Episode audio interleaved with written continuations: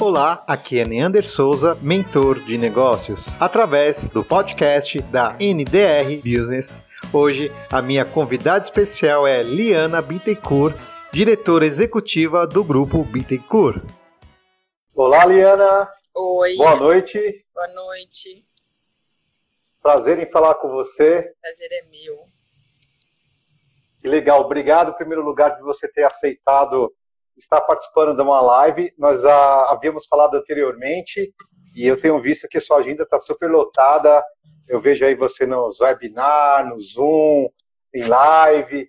Isso é sinal de competência, porque você tem muito para poder falar e poder passar e transmitir um conhecimento que, através da, do Grupo Bittencourt, é, tem ajudado o sistema de franchise, varejo, gestão, marketing. Bom, enfim, fora os eventos que vocês fazem todos os anos, que isso é um diferencial muito grande no nosso mercado.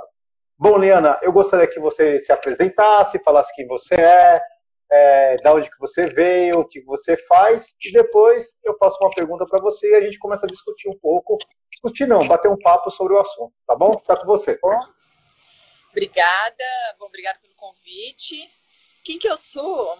Eu sou filha da Cláudia Bittencourt, é, minha inspiração é, profissional e de vida. Sou mãe de duas pequenas, de um ano e três anos, então duas miniaturinhas em casa. Até vim fazer aqui fora, porque eu falei, se não lá dentro vai ser um caos. Né? Sou casada com um Normal, não, podia fazer lá. É, mas elas sobem, Ander, elas vêm para cima como se nada tivesse acontecendo e ainda quer saber com quem que eu tô falando. Delícia. Sou casada com um português e é, estou na Bittencourt há 22 anos. Então, eu comecei minha carreira em multinacional. E aí fui para as Big Four, as consultorias. E aí, um determinado momento, falei, mãe, o que eu gosto de fazer é o que você faz, né? Porque eu já acompanhava ela mesmo. Eu trabalhei na Price muito tempo, muito tempo nada. Eu trabalhei uns dois anos na Price. E é, na área de consultoria, auditoria, mas sempre que chegava em casa, eu ia ajudá-la a fazer as convenções de franquia, os manuais dos franqueados, e aquilo foi. É, eu esperava chegar em casa para poder ajudá-la. Né? Chegava do meu trabalho e ia trabalhar com ela. E aquilo foi pegando gosto no último ano da faculdade, é, com aquelas propostas todas, quando você está saindo, recém-formado. Eu falei, eu não quero multinacional, isso eu não me acho, eu quero ir trabalhar com você. Mas na ocasião, a Bittencourt não era, não era do tamanho que é hoje, né? Era uma empresa pequena, tinham três funcionários. Ela tinha estava recém é, de mudança para um novo espaço e aí é, fui trabalhar com ela, estou até hoje e acho que se a Bittencourt cresceu é dado é, os nossos é, perfis complementares, sabe?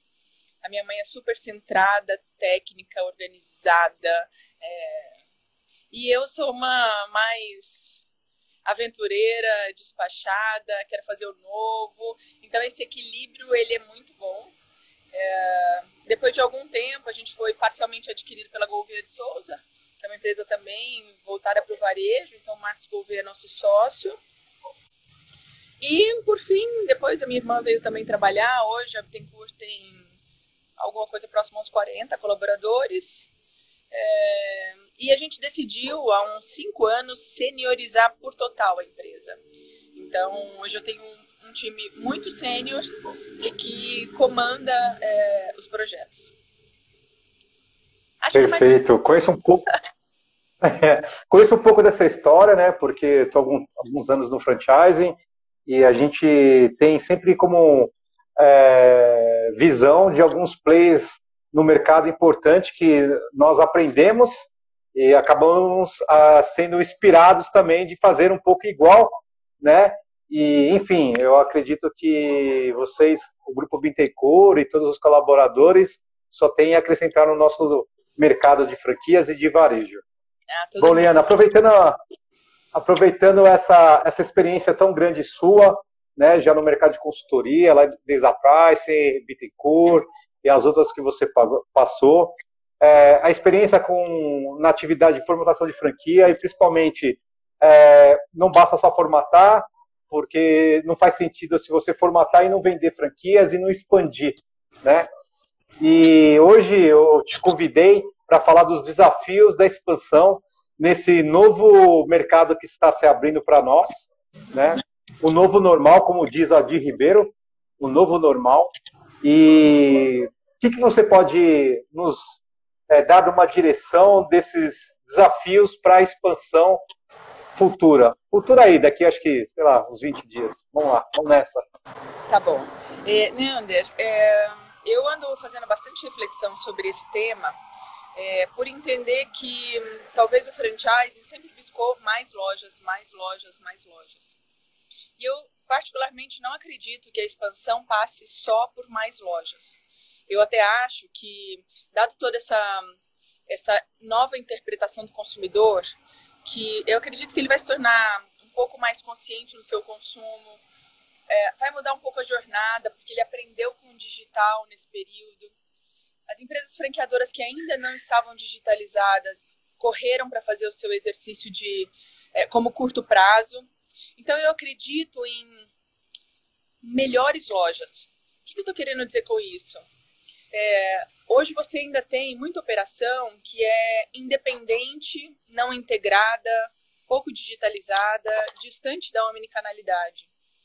É, a minha interpretação é que, enquanto empresas franqueadoras, a gente deveria ter conceitos é, mais integrados, que você possa explorar melhor. Você não precisa ter tantas lojas, mas você pode explorar melhor toda a área de influência daquela operação. E ter a sua loja como um ponto de conveniência, como ponto é, de é, entrega de curadoria, de serviços. E eu vejo muita operação do varejo, que é uma operação loja estoque, loja que só tem uma exposição de produto. Então, tentando responder sua pergunta, eu acho que a expansão ela passa por melhores lojas e não necessariamente só um número maior de lojas. Eu acho que os franqueadores deveriam se concentrar em revisar os seus conceitos, entender se estão efetivamente digitais, é, e aprimorar essa cultura de que talvez a gente possa fazer literalmente mais com menos. Eu não estou dizendo para faturarem menos nas suas redes, mas talvez potencializar mais a área de influência daquelas lojas, ao invés de só pensar em maior número de lojas. Perfeito. Então você acredita que o número de lojas não é um fator é, determinante, né, para que uma empresa, uma franqueadora, ela esteja fincada no mercado, né? E isso faz sentido também, porque eu vejo muitas lojas no mercado, né? E você também sabe disso, que elas não são lucrativas. Inclusive, elas dão muito prejuízo, tanto para a franqueadora, né? Independente que ela tenha um ponto lá com o franqueado, e principalmente para o franqueado que fez o investimento, né? Esperando um retorno, uma rentabilidade, enfim. E como é que seria uma saída importante para você colocar isso na cabeça de um franqueador que ele deve reduzir a expansão dele, né, mediante uh, essa informação que você nos deu. Então, vamos lá. Quando eu digo menos lojas, eu não estou dizendo que a empresa vai parar de crescer e nem que vai faturar menos. É pelo contrário. Eu acho que a nossa visão de médio prazo deve ser de um consumo mais consciente, de um capitalismo mais consciente, de um franchising mais consciente.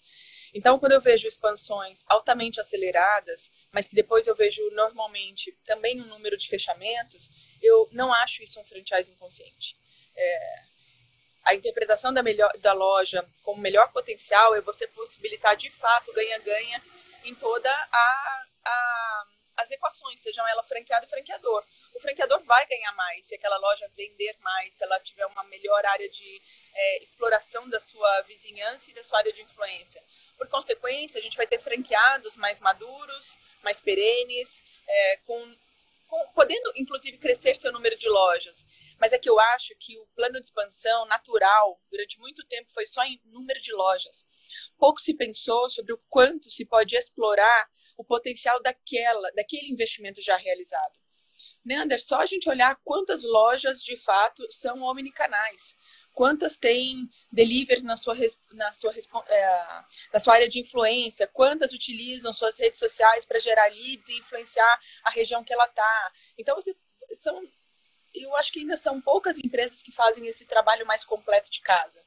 Então, uh, eu não teria muita dificuldade olha lá, olha a, olha a equação do resultado. Eu não teria muita dificuldade, enquanto franqueadora, se alguém me propusesse um número menor de lojas, com melhor faturamento, com menor investimento de captação, com menor investimento de estrutura e com o mesmo faturamento, provavelmente isso vai gerar melhor resultado. Então, estou falando de trabalhar a inteligência do sistema, e não só a frenesi de mais loja, mais loja, mais loja. Eu sei que todo expansionista quer mais lojas, mas eu acho que a gente deve pensar uma equação equilibrada entre mais lojas e melhores lojas. Porque às vezes a gente desperdiça o potencial de uma região com duas unidades, onde você com uma cobriria muito bem, faturaria muito bem, o franqueado ficaria feliz, você como franqueador é, faturaria o suficiente. É, e para mim é, é para mim isso é um pouco a visão de futuro, assim, é, a gente precisa melhorar o nosso varejo precisa equacioná-lo de maneira mais consciente, entretanto, de maneira mais inteligente, mais digital, mais integrada. Perfeito. Olha, você falando aí, eu comecei a lembrar um pouco dos, né, da, da Bittencourt, que ele fala que é inteligência de mercado, né? E tudo que você colocou aí, se você colocar aqui no, né, no, voltar no papelzinho na caneta, em primeiro lugar, é, saber escolher o franqueado, né? Saber escolher o franqueado, que eu acredito que um franqueado, ele de, todo franqueado, na minha concepção, ele precisa ser multifranqueado, ele precisa se transformar no multifranqueado. A partir do momento que a franqueadora sabe escolher o franqueado. Saber escolher um franqueado, você consegue enxergar nele é, um potencial muito grande para expandir. Por quê? A partir do momento que você coloca algumas, alguns requisitos técnicos para escolher esse franqueado para a rede, esse é um franqueado maduro, ou ele vai amadurecer com o tempo. Então, assim, não vai sair abrindo 5, 10 lojas. Ele é bobo. Ele vai abrir a primeira, ele vai sentir, vai saber escolher um ponto. Então, eu acredito que tudo se, se dá na aceitação ou no fechamento de contrato com o franqueado. Porque o franqueado maduro, ele vai saber posi se posicionar e ajudar a franqueadora a expandir naquela região ou naquele setor que ele está inserido. Então, é a partir desse momento, acho que está tudo na base. Eu tive uma, uma live com o Marcelo Scherto e o título foi assim: A causa do franchising. Para a gente poder lembrar por que existe o franchising e que, qual o benefício dele. E eu acredito que nesse, nessa decorrência de muitos quererem abrir muita loja, nós acabamos, né, eu me coloco nisso também, é, é, esquecendo um pouco a causa do franchise. Por que nós lutamos pelo franchise? É o quê? É um crescimento consciente de uma marca, de um produto, de um, ser, de um serviço. Eu acredito que após isso, nós consigamos atingir o objetivo de ter um número de lojas consistente, porém lucrativas. É isso mesmo? É isso mesmo. É, eu, não, eu, eu entendo pouco essa. E olha, a gente às vezes tem alguns clientes que chegam lá dizendo: não, eu preciso abrir 100 lojas por ano, 200 lojas por ano. Eu falo, mas por quê? né? O que está acontecendo na sua empresa que você precisa de uma aceleração tão grande? Vamos Vamos testar, vamos implantar. Ninguém está dizendo que a gente não deve ser ambicioso, agressivo, ambicioso no bom sentido, né? É, agressivo na sua expansão, não é isso. Mas é que, invariavelmente, quando você vê um crescimento muito acelerado, você também vê um, um decréscimo acompanhando depois de um tempo. Porque você tem que crescer conjuntamente com isso, a estrutura organizacional. Você tem que conseguir trans, transferir é, um pouco da cultura da companhia isso leva um pouco de tempo, é, uma, é um amadurecimento, são relações entre pessoas. Uh, então eu acho que eu sou, eu sou embaixadora, literalmente, assim, eu gosto da causa do capitalismo consciente, eu acredito e tento pregar dentro do grupo Bittencourt um franchising mais é, consciente. É, a gente não faz é, projetos de curto prazo, assim, quando a gente vê que tem alguém querendo entrar porque precisa se capitalizar com a taxa de franquia, eu digo, talvez eu não seja a sua melhor empresa, porque eu vou colocar a realidade, eu vou colocar todos os custos, eu vou colocar a estrutura necessária, é, porque a gente mexe com o sonho dos outros, né? Então, é, para mim isso é muito, muito, muito sério. Importante, realmente o, o, o sonho do investidor, ele está colocando, e nós conhecemos que a grande maioria do franchising, né, é, são pequenos investidores, né, que tem ali seus 200 mil reais, 300 mil reais, o faturamento médio do franchise brasileiro é 90 mil, segundo as informações da ABF, faladas aqui nas nossas lives do, pelo André Frenderheim, que é o presidente. É, muito inteligente da sua parte esse capitalismo consciente no sentido de poder fazer uma expansão é, de uma forma qualificada e com menor risco de investimento. Eu acredito que o, o esse Covid-19 está levando as empresas sérias a tomar esse tipo de decisão. Porque o prejuízo agora de quem saiu abrindo um monte de coisa vai ser muito maior para poder ajustar e poder resolver algumas situações desses franqueados que já alguns já vinham ruim das já vinham ruim, né, das pernas e agora não tem mais nem perna, né? É, Bom, e eu acho que tem muita oportunidade para as operações melhorarem, né? Fazer a revisão de conceito, esse é um momento tão crucial para explorar melhor a revisão de conceito. Como é que eu posso ter uma operação ainda mais rentável, olhando para o conceito dela, para o formato que ela está desenvolvida? Hoje eu estava escutando uma live do Alberto Oyama, um multifranqueados, né? Multifranqueado, e ele falou assim que existe oportunidades nessa crise de fechar lojas. E é isso mesmo que você disse né, que é o fechamento de lojas de uma forma consciente também, porque não adianta ficar lutando por algo que não vai dar lucro, que não vai dar resultado, né? E esse desafio da expansão, o que hoje o grupo Bittencourt pode ajudar os franqueadores que já existem no mercado ou aqueles que querem transformar seu negócio em franquia? A gente não tem muito solução pronta, sabe, Neander? Mas a gente escuta muito a dor do cliente e desenha a solução junto com ele. Então a gente apoia na estruturação da empresa, apoia em achar tecnologia, a gente faz muita revisão de conceito para melhorar a operação e aí ele poder crescer mais. Eu acredito muito que a expansão é uma consequência. É uma consequência de lojas boas, é uma consequência de franqueados é, satisfeitos. Aí você vai com uma expansão muito acelerada. Então a gente tenta ajudar em tudo o que significa como consequência expandir mais. É, a gente tem sim algumas contas que a gente trabalha dentro do grupo, mas não são muitas, é, porque a gente é um pouco bem detalhista nesse sentido, sabe? Eu tenho muita preocupação é, com mexer com o bolso do outro, então a gente tenta cuidar nesse sentido e ajudar os franqueadores naquilo que são as dores deles. Poxa, perfeito. Liana, eu não quero tomar muito o seu tempo mesmo, porque você tem duas crianças pequenas em, em casa, né? Esse horário, duas, né? Duas crianças, tem um marido para cuidar também. É, eu gostaria que você fizesse uma consideração final, tá certo? É, o que você quiser falar, entendeu? É, isso aqui vai ficar a, a live 24 horas. Depois eu vou ter o prazer de transformar esse bate-papo nosso em podcast também, né? Porque isso aqui é uma utilidade pública, né? Não é para um grupo seleto, mas é para qualquer pessoa que pensa em crescer e expandir. Bom, enfim, tá com você. Tá, então, primeiro, parabéns pela sua iniciativa, né? Já vi algumas das suas lives no sentido de poder con contribuir, compartilhar. É, a única coisa que eu deixo é assim, para mim esse é um momento único, especial, importante para as empresas de fato olharem para dentro e melhorarem suas operações. Eu tenho feito isso na Bittencourt. Já tenho 5, 6 projetos que a gente não tinha tempo de colocar em prática e agora a gente está utilizando esse tempo para isso parcerias que eu gostaria de ter feito e não consegui fazer. Então eu acho que esse período, apesar de muito dolorido, ele é muito especial para que as empresas olhem para dentro, pensem em suas parcerias estratégicas, repensem. Hoje a gente fez um workshop chamado Realign Your Core Business, né? Fazer um realinhamento do seu core, de como é que você vai ser no futuro.